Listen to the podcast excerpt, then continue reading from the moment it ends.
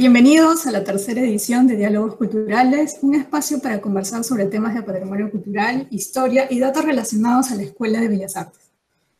El día de hoy les habla Karim Paz y acompañada de Rafael Morales. Eh, pertenecemos al equipo del Centro Cultural y le damos la bienvenida al tema del día de hoy, que es la piedad de Miguel Ángel, pero no la que se encuentra en Roma, sino la que tenemos en la Escuela de Bellas Artes. Muy buenos días, Rafael. Buen día, Karim. Nuevamente en este encuentro para poder compartir muchos de los, de los temas valiosos que tenemos en la escuela, ¿no? Esta vez eh, vamos a hacer un alto al tema del inmueble y vamos a ir hacia lo que son los bienes culturales muebles que tiene Bellas Artes. En esta oportunidad, pues, qué mejor comienzo que hablarles de la piedad eh, de Miguel Ángel, que está en la Ensabab, como ya bien aclaró Karim, no es la, que está en, Italia, la que tenemos, es, es un, un, calco. Exactamente, el conjunto escultórico de la Piedad se ha convertido en la primera escultura de la colección de yesos de la escuela. La misma que ha podido, gracias a gestiones y a inversión privada, la cual agradecemos desde ya, en poderse recuperar íntegramente bajo un proceso de conservación y restauración que vamos a ir conversando eh, en el desarrollo de, la presente charla y que pues les va a permitir a todos los que nos escuchan pues ver las complejidades y los alcances de estos procedimientos. Así es. Eh, como bien lo has mencionado, Rafael, eh, es una de nuestras primeras esculturas conservada y restaurada de manera íntegra desde el conjunto escultórico hasta lo que es la peana, una peana especializada para poder trasladarla. Bueno, que vamos a ir desarrollando y les vamos a ir contando a nuestros este, escuchas, ¿no? Eh, abriendo un poquito el contexto sobre esta colección, Rafael, que es muy interesante mencionarlo, eh, como la escuela de Bellas Artes tiene esculturas de yeso, ¿no? Y, no, es, no, son pocas. En realidad tenemos una gran cantidad em, que le da como una atmósfera bastante especial a este espacio, teniendo en cuenta de, los usos que se han, eh, se han ido eh, teniendo y adquiriendo con el paso del tiempo, ¿verdad, Rafael? Recordamos a nuestros escuchas en el primer podcast eh, hemos tocado la historia de este inmueble y eh, va a ser, em, se podría decir, no solo ornamentado con estas eh, esculturas, sino también van a tener un uso muy particular, mucho más amplio de lo que bueno, el público puede, puede pensar. ¿no? Los invito a que vayan buscando en Google sobre las esculturas de Bellas Artes, quizás van a encontrar algunas fotos muy interesantes. Eh, y les vamos a decir cómo así llegaron estas esculturas desde Europa, ¿no? Un, pequeño contexto sobre esta colección. Resulta, Rafael, te comento que vamos a tener una primera donación de, estos yesos, ¿no? Que van a ser conocidos como calcos, eh, que van a ser traídos de Europa a la Escuela de Bellas Artes en el año 1925. Estamos hablando de inicios del siglo XX. Pero ¿cómo así? ¿no? Recordemos que eh, traer esculturas en esa época no venían por avión, venían por barco, eh, tenían una travesía de entre tres a seis meses para poder llegar a su destino, ¿no? de Europa a eh, Latinoamérica. Y vamos a tener que el filántropo Rafael Larco, este personaje importante en la historia, va a ser eh, un filántropo que va a donar a la, cultura, sino que, eh, bueno, va a tener otras participaciones en la historia del Perú. Invitamos a que vayan a buscar un poco más de él. Em, tenía cercanía con, con, el primer director de Bellas Artes, ¿no? Nuevamente mencionamos a Daniel Hernández. Él ya tenía una visión de qué es lo que necesitaba para implementar la eh, enseñanza en Bellas Artes, no solamente de, eh, dibujo y la anatomía del cuerpo humano, sino también para las clases de estética, las clases de escultura, ¿no? que necesitábamos un referente de los cánones, eh, cánones clásicos. Entonces, em, va a ser un primer pedido, ¿no? va a ser una petición muy especial a Rafael Arco y le va a entregar una lista.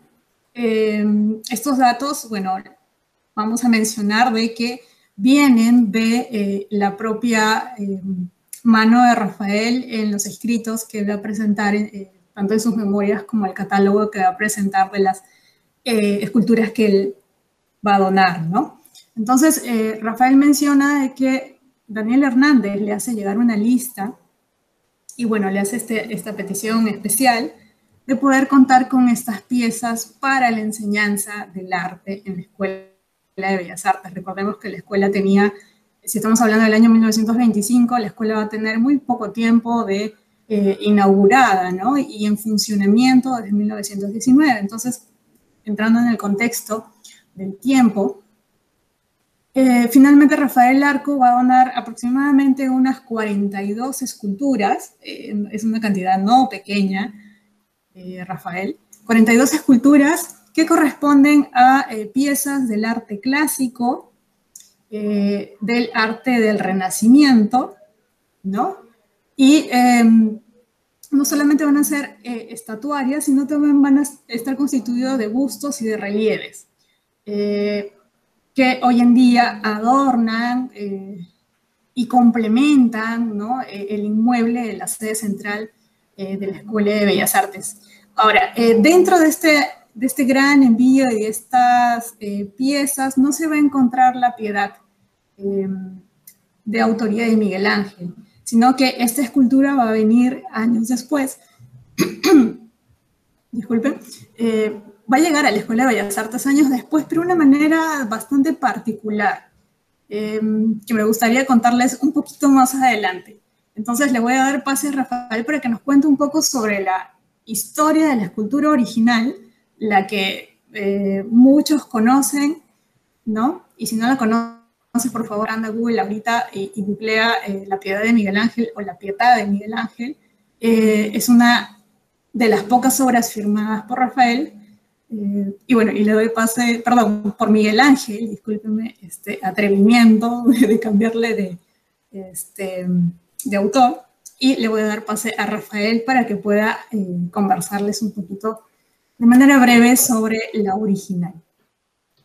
Así es, Karim. Bueno, es este, un, un lapsus eh, anecdótico realmente, porque en cada vez que has estado mencionando a Rafael Arco, yo decía, me toca hablar, pero no, no, no, no, estamos hablando de Rafael Arco, luego yo también soy Rafael, y era un poco consecuente que digas que esto era una obra de Rafael y no, definitivamente es Miguel Ángel, pero es parte, de, es parte de las casualidades causales que suceden en, estos, en este tipo de cosas, pero interesante. Bueno, sobre la escultura original, eh, eh, obviamente, autoría de Miguel Ángel, eh, fue en el año de 1498, encargada por el cardenal de Saint-Denis para la Basílica de San Pedro en Roma. Eh, es una escultura de mármol que muestra a la Virgen María vestida, sosteniendo en brazos a su Cristo muerto. interesante además que, que, estemos comentando esto habiendo salido de, Semana Santa, ¿no? Eh, todo el conjunto está realizado a escala natural, es decir, de que está eh, en lo que podemos llamar una escala de uno en uno. Eh, el tamaño es tal cual nosotros nos estuviéramos tomando como referencias, mostrando un gran dominio de la anatomía del cuerpo. Y cabe mencionar que no se trata de un tema narrativo, puesto que no se basa en ningún texto bíblico, sino implica una escena simbólica, ¿no? Es de ahí que cada uno de nosotros podemos eh, identificar una, una variedad de sentimientos al ver el rostro, las manos, tanto de la Virgen como de su hijo, eh, los, la posición de los pies, los pliegues de la tela, en fin, una serie de aspectos que nos hace eh, estimular a varios referentes emocionales y no precisamente a decir, bueno, ok, esto interpreta esto y por lo tanto tenemos que verlo como tal, sino despertar en quienes lo puedan observar, pues esa, esa magnificencia de, de, llamadas que tiene esta importantísima obra. Em, hay todo un planteamiento en un sentido dogmático respecto al establecimiento de la iglesia.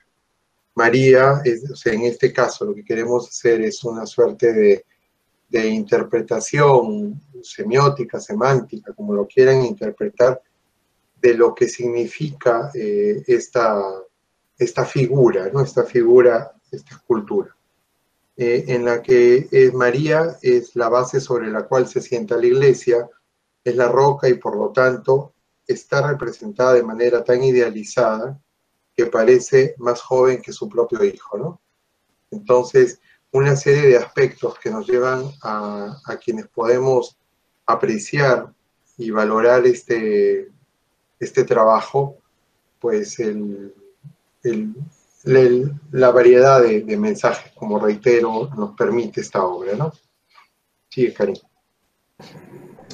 Así es, Rafael, eh, es una obra única, eh, muy especial, ¿no? Definitivamente.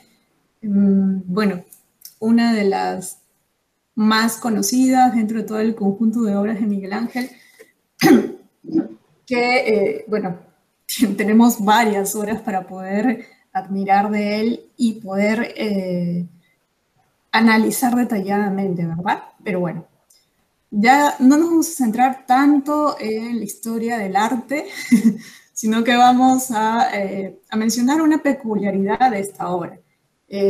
bueno, lo, bien has mencionado, Rafael, la iconografía es bastante especial y hay algunos otros datos más que podemos ver en la misma obra, como la firma del artista, ¿no? Pero ¿por qué Miguel Ángel firma esta obra y, las otras no? Por ejemplo, el Moisés no tiene una firma, eh, el esclavo tampoco tiene una firma, el David de Miguel Ángel tampoco está firmado, ¿no? ¿Y por qué la piedad sí está firmada? Eh, resulta, como bien habías mencionado, Rafael, que eh, esta obra maestra fue realizada en la juventud de Miguel Ángel. Eh, no sé si los audioescuchas pueden ir a revisar cuántos años tenía eh, Miguel Ángel en este momento, ¿no? Imagínate que con 24 años puede hacer esta magnífica obra. ¿no? Un estudio total de la anatomía, un juego de volumen, eh, no solamente en lo que es eh, trabajo de telas, ¿no? sino también el volumen de la, eh, del personaje femenino, en este caso la Virgen, en relación al Cristo yacente en su regazo. ¿no? Entonces se dice que la Virgen es mucho más grande que el Cristo, eh, para tener una sensación de eh, perspectiva y de que pueda soportar todo el cuerpo del mismo, ¿no? Eh, a, manera de, volumen y, de visión, porque la vamos a ver a cierta altura, ¿no? De acuerdo a donde está colocada en Roma. Hay algo bastante particular que, se, que acompaña a la obra y es así que sufre un atentado. ¿no? esta escultura la original sufrió un atentado en el año 1972. Eh, bueno, sabemos que muchas obras de arte muy famosas van a ser, em, van a sufrir ciertos ataques porque em, hay, van a haber personas, bueno, fuera de su juicio que no van a estar de acuerdo con ellas y sobre todo eh, con el mensaje eh, simbólico y religioso ¿no? que puedan tener. Es así que un visitante australiano arremete contra la escultura y la daña dándole más de 15 golpes. Rafael, esto es increíble, ¿no? Que pueda haber sucedido en, este tiempo. Hoy en día no te puedes acercar, acercar tanto a una obra de arte y menos tocarla, ¿no? Eh, sobre todo estos originales eh, únicos en la historia del arte, ¿no?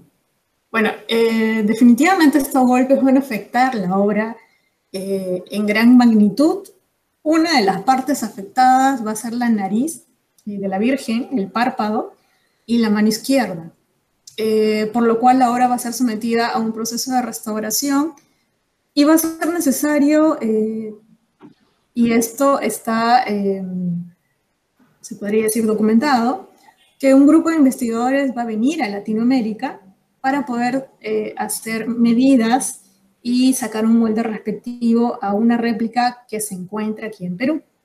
Ahora, pero nuestros escuchas y tú, Rafael, me dirás, Karim, a la escultura que tenemos, a la copia que tenemos en Bellas Artes. Eh, no, no solamente eh, tenemos una copia acá en Lima, sino que también existen dos copias en una ciudad de Puno que se va a llamar Lampa. Y aquí vamos a descubrir un poco el misterio de por qué Bellas Artes tiene eh, una escultura de la piedad em, que va a venir mucho después que la primera donación de, Rafael Arco, ¿no? Resulta que el senador de Lampa, el señor eh, Enrique Torres, va a convencer, de qué forma, no lo sé, a Juan 23 en el año 1960 a poder tener una réplica de la piedad. Y esta réplica, eh, como se realizaba en, a finales del siglo XIX y principios del siglo XX, va a ser trabajada en yeso, ¿no? O lo que, bueno, vamos a conocer como escayola, que es un tipo de yeso muy fino eh, y de alta calidad para este tipo de eh, réplicas o calcos, ¿no? De ahí es que viene su nombre. Voy a mencionar también, eh, además, un, dato bastante interesante sobre em, los, talleres que existían en aquella época que se dedicaban a hacer réplicas en yeso de eh, grandes obras escultóricas de la historia del arte, ¿no? sobre todo eh, del arte clásico y del arte del Renacimiento. Era Em, en realidad estaba en boga en ese momento, pero con fines didácticos, ¿no? Entonces las eh, innumerables escuelas de arte, sobre todo las, las nacientes en Latinoamérica, van a adquirir estas colecciones. Entonces lo que había pedido Daniel Hernández en su momento a Rafael Arco eh, no era ajeno a otros países, ¿no? Pero Rafael más adelante nos va a mencionar dónde más podemos encontrar estas copias, ¿verdad? Em, entonces, este señor, volviendo un poquito al señor eh, Enrique Torres, era un senador peruano con, la verdad, bastante dinero. Eh, quería hacer este obsequio, este regalo a su natal Lampa en el año 60. Entonces, no sé cómo, el Papa accedió a que le puedan sacar una réplica exacta a la piedad y él va a traer consigo, eh, el senador Enrique Torres, una copia en yeso. Ahora, a esta copia de yeso le va a sacar una copia en aluminio, que es la que vamos a encontrar en Lampa. Vamos a encontrar dos esculturas de la piedad, una en aluminio y otra en yeso. Em, ahora, su intención era hacer un vaciado en bronce, Rafael, te comento. Pero eh, eh, recordemos que un vaciado en bronce es bastante costoso, ¿no? Entonces, pero para hacer un vaciado en bronce necesitas una, eh, una réplica en yeso. Entonces, saquen sus conclusiones, necesito una réplica en yeso para hacer una de bronce, pero además ya tengo una en yeso de la cual hemos sacado una réplica en aluminio. Eso quiere decir que habrían tres piezas, ¿no? Entonces, una pieza de yeso es eh, dada a Bellas Artes eh, gracias a que eh, la fundición donde se tenía la intención de poder tener esta copia en bronce, conocía a, bueno, a, docentes y, al director en ese momento de la Escuela de Bellas Artes. ¿no? Estamos hablando de los años 60, entre los 60 y 64. Eh, lo que sí llegaron a lograr a sacar es una copia de la cabeza de la Virgen María en bronce. Eh, bueno, ahorita está en manos de un eh, coleccionista particular, pero tenemos la referencia gracias al, profesor Luis Cosío sobre cómo llega a Bellas Artes esta copia de la piedad, ¿no? bueno, se ha tejido muchas historias en relación a esta obra no pertenece a, la donación de Rafael Arco, sino que eh, su manera, la manera perdón, de obtenerla ha sido mediante este, em, este trance, ¿no? Entre esa gran donación que va a hacer Enrique Torres a su ciudad eh, en Lampa, ¿no? Y bueno, los que visitan Lampa van a encontrar estas esculturas y la historia de cómo estas eh, van a llegar y cómo el Papa 23 eh, accede a poder, a poder tener estas obras, ¿no?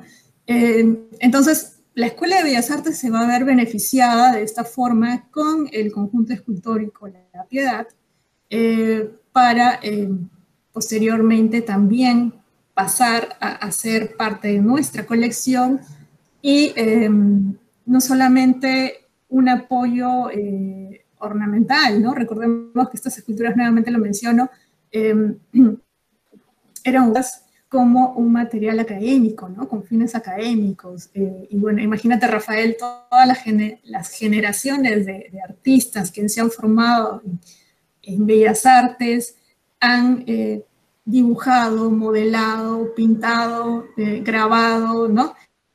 Fotografiado todas estas esculturas y han servido para em, enriquecer su trabajo futuro, ¿verdad? Entonces, esto es, importante, eh, disculpa que te interrumpa, Karin, eh, estamos hablando de, de, la piedad, sin embargo es importante que en su momento, cuando todas las cosas regresen a sus a su cauce, pues veamos que ahí pues en la escuela tenemos una serie de esculturas impresionantes. Así es, Rafael. Y esta es solamente una de todo el conjunto que tenemos, de la cual estamos desarrollando un poquito más en historia y en, datos eh, más relevantes, ¿verdad? Bien, Rafael, cuéntanos eh, dónde más podemos encontrar copias como esta. Eh, bueno, eh, ciertamente, como ya lo indicó Karin, no solamente eh, ahí está la de la escuela y en otros lugares del Perú, pero también, llamarlo copias de esta escultura, existen en otros lugares de Latinoamérica, ¿no? Las contamos en las escuelas de artes de Buenos Aires, de Chile y de México, solamente por mencionar algunos ejemplos. Hay en otros lugares también que pueden ser parte de la investigación que cada uno quiera pues ir ejecutando por su propia cuenta, pero eh, realmente lo que hace esto es reiterar la, la, gran importancia y el mensaje que tiene esta escultura, ¿no?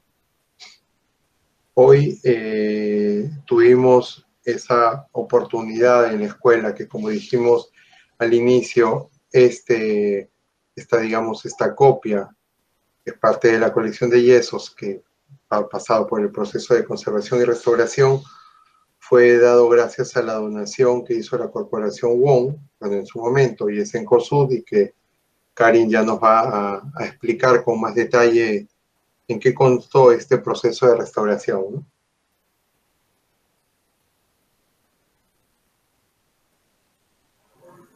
Así es, Rafael.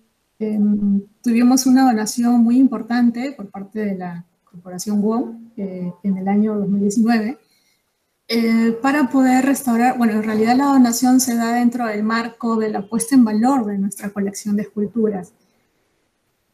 Dentro de esta puesta en valor eh, nace un proyecto llamado Adopta una escultura, el cual bueno, se va a reactivar nuevamente una vez que todo este eh, contexto en el que estamos viviendo actualmente vaya menguando. Sin embargo, em, la Corporación WOM va a dar una donación sumamente importante y un aporte para la cultura eh, a través de la Escuela de Bellas Artes. ¿no? ¿Qué sucedió? Se restauró, se conservó y restauró la escultura, todo el conjunto escultórico de la Piedad, el cual, bueno, proceso que duró aproximadamente dos meses.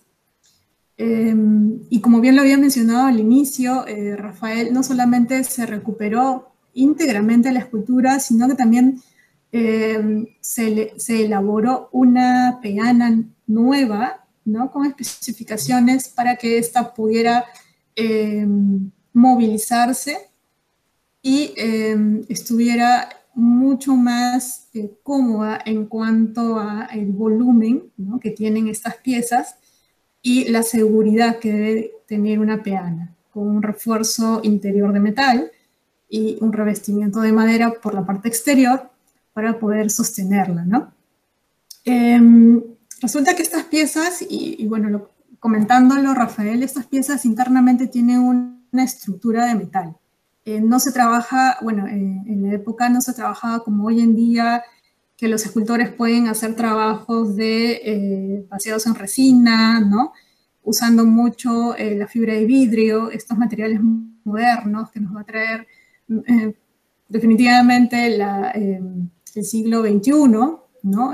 final del siglo XX, del siglo XXI, sino que eh, anteriormente se trabajaba con el yeso, estructuras de metal, ¿no? Eh, refuerzos de yute internamente y eh, refuerzos de madera en algunos casos, em, hablando de estructura como tal, ¿no? Entonces, lo cual hace que estas piezas sean un tanto pesadas y difícil de movilizarlas. Em, bueno, te cuento Rafael, que para poder movilizar esta pieza de la peana eh, antigua o de origen que tenía a la peana nueva, eh, fue un trabajo, la verdad, se tuvo que tener mucho cuidado este, por el estado en el que se encontraba, tenía unas pérdidas en la parte inferior de la base. Eh, la escultura antes de ser intervenida, entonces había que sostenerla adecuadamente, ¿no? Generalmente para movilizar estas piezas necesitamos entre de cuatro a cinco personas, a veces hasta más y ayudados de eh, un montacarga, ¿no? Lo cual hace eh, bastante difícil movilizarlas. Hoy en día, gracias a eh, esta peana especializada, podemos movilizarla sin ningún problema con la fuerza de un hombre o dos, ¿no?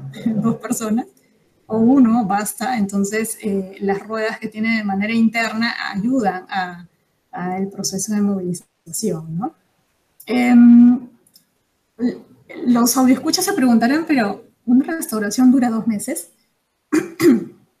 en el caso de estas esculturas, como no eh, poseen color, no poseen policromía, el proceso se, hizo mucho más em, podríamos decir, rápido, entre comillas, ¿no? Eh, bueno, para los que no conocen un proceso de conservación y restauración, en realidad, dependiendo de la obra, va de unos eh, tres meses a, bueno, a veces un año, todo, todo depende de la pieza, los materiales que lo constituyen, el grado de deterioro, entre otros factores, ¿verdad? Entonces, se centró la conservación de esta pieza es lo que va a ser eh, la limpieza de toda la capa superficial. Limpieza profunda, se, van a ir, se estabilizaron los elementos de metal que están expuestos. Recordemos que eh, de los años 60 a 2019 ha pasado bastante tiempo, ¿no? Y la escultura ha tenido diferentes, eh, no solo intervenciones anteriores, sino daños, ¿no? Sobre todo las partes que sobresalen de las esculturas son las que eh, se lastiman más, como dedos, eh, puntas de, de, tela, ¿no? Entonces, em, siempre va a lastimarse mucho más que eh, zonas internas, ¿cierto? Y, encontramos algo bastante particular, Rafael, que em, pasa también con otras colecciones en otras partes de Latinoamérica como es el desconocimiento de cómo hacer limpieza y cómo eh, brindarle cuidados eh, dentro de los parámetros de conservación a estas obras, ¿no? Eh, es así que habíamos encontrado que la piedad había sido pintada por completo o al menos en un área bastante extensa con pintura látex, ¿no? Lo que hizo un poco dificultoso el tema de la limpieza. ¿Y por qué? Te preguntarás, Rafael, ¿a quién se le ocurrió pintar una escultura con látex?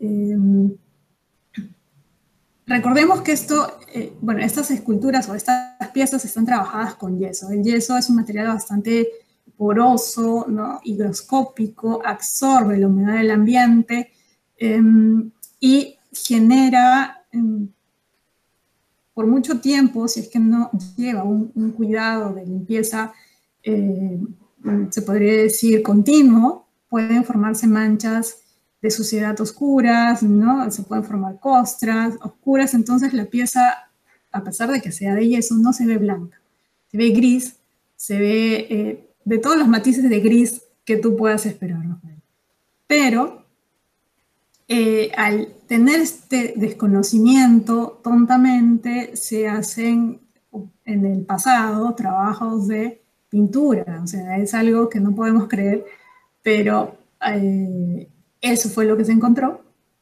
¿no? Pintada de blanco, em, para, eh, creemos, que luciera blanca, ¿no? Que luciera limpia, entre comillas.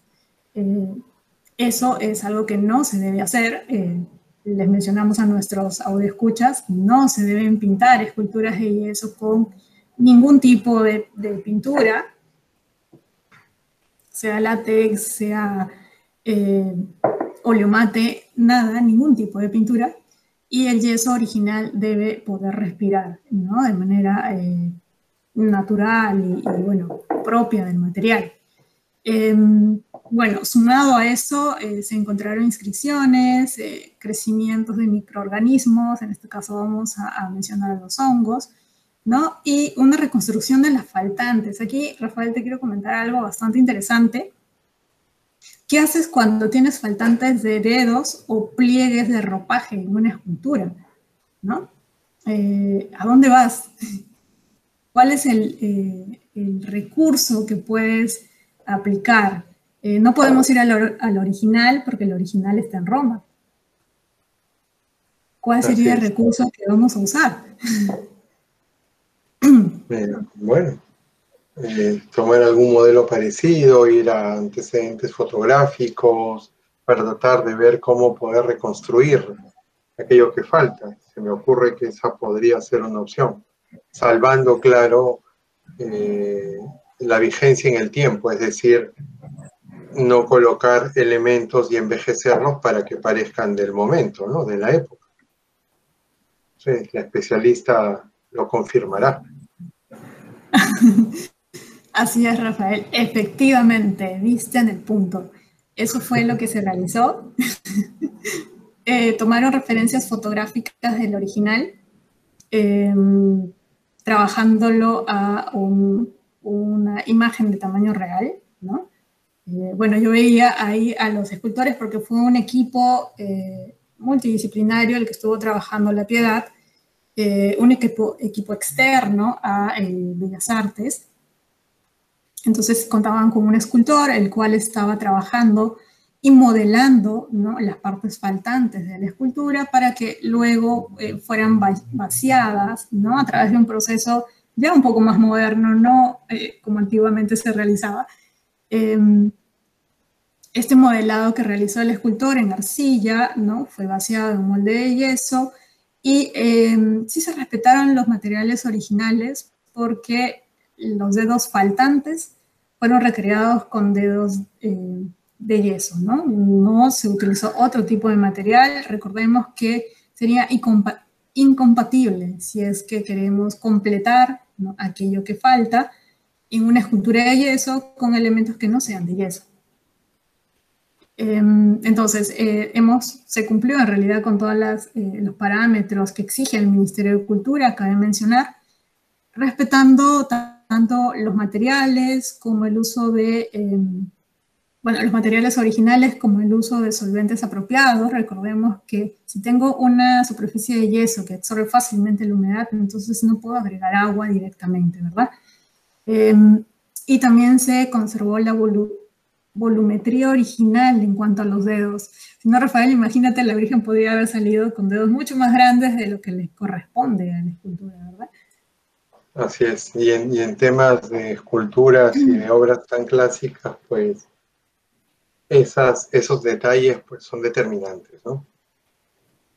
Sí, definitivamente. En nuestro caso, todo se realizó con yeso, pero en el caso que habíamos mencionado de la rotura de, eh, bueno, de estos deterioros de la escultura original se realizaron con mármol, ¿no?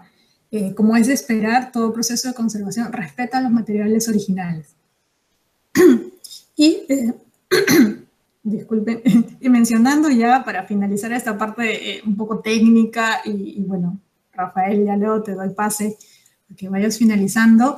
Em, mencionar que las limpiezas de estos materiales, nuevamente recalcando estos yesos, se realizan mediante geles eh, y solventes adecuados, mediante una prueba de test, son procesos acuosos que hoy en día, bueno, en realidad desde el siglo XX se vienen usando y probando ese tipo de materiales para que sean mucho más respetuosos, ¿no? Y no tengamos problemas más adelante de que una conservación y restauración, eh, en vez de ayudar a la pieza, va a, ir en contra de ella, ¿no?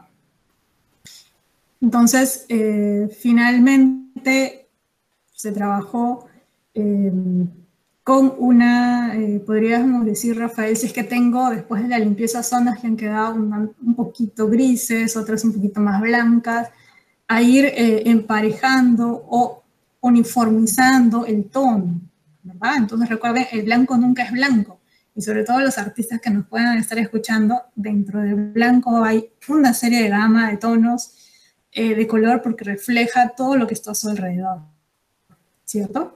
Entonces, eh, eso se trabajó de manera muy respetuosa con eh, pigmentos al agua, como lo es las acuarelas, y terminando el proceso de manera adecuada. Entonces, tenemos a la piedad Rafael divinamente trabajada, hoy la podemos ver en toda su belleza, que años anteriores, bueno, la, la teníamos maltratada y esperamos que sea una de las primeras y sigamos con este proceso de recuperación de nuestro patrimonio. Bellas Artes en realidad tiene mucho que ofrecer y eh, una de las colecciones más importantes, eh, me, pero no menos, este, menos bellas, es la escultura, la colección de esculturas, ¿no? Recordando que también tenemos otras colecciones de las cuales iremos eh, conversando más adelante. Sí, definitivamente. Hay, hay mucho que, compartir. Hemos empezado con, quizá una de, no digamos de las más importantes, porque son muchas que tienen valores bastante similares. Sin embargo, con aquella que sí ha podido, gracias a la, a la colaboración, a la participación de la empresa privada, de haber eh, pasado pues, por un proceso de, ser conservada y restaurada, ¿no?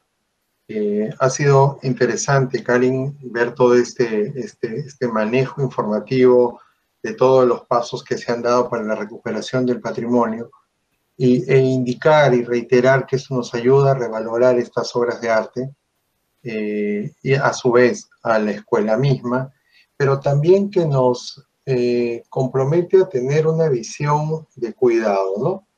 Eh, lamentablemente a veces hemos visto que, pues, las personas hacen inscripciones, no hace, no digamos mucho, pero hace meses atrás tuvimos una, una respuesta de la ciudad ante tantas esculturas que se vienen recuperando en nuestro centro histórico y, y, pues no hacemos nada dañando el arte, ¿no? Lo que hay que hacer con el arte es conservarlo, guardarlo como parte de, un, de un precedente cultural, de una, con una visión de futuro, para poder, pues, como tenemos hoy, como es el caso hoy con la piedad, pues valorarlo por siempre, ¿no?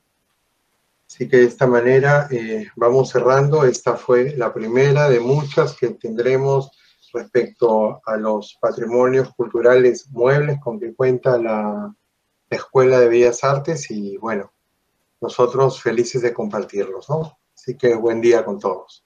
Así es, muchas gracias. Buen día, Rafael. Buen día con todos.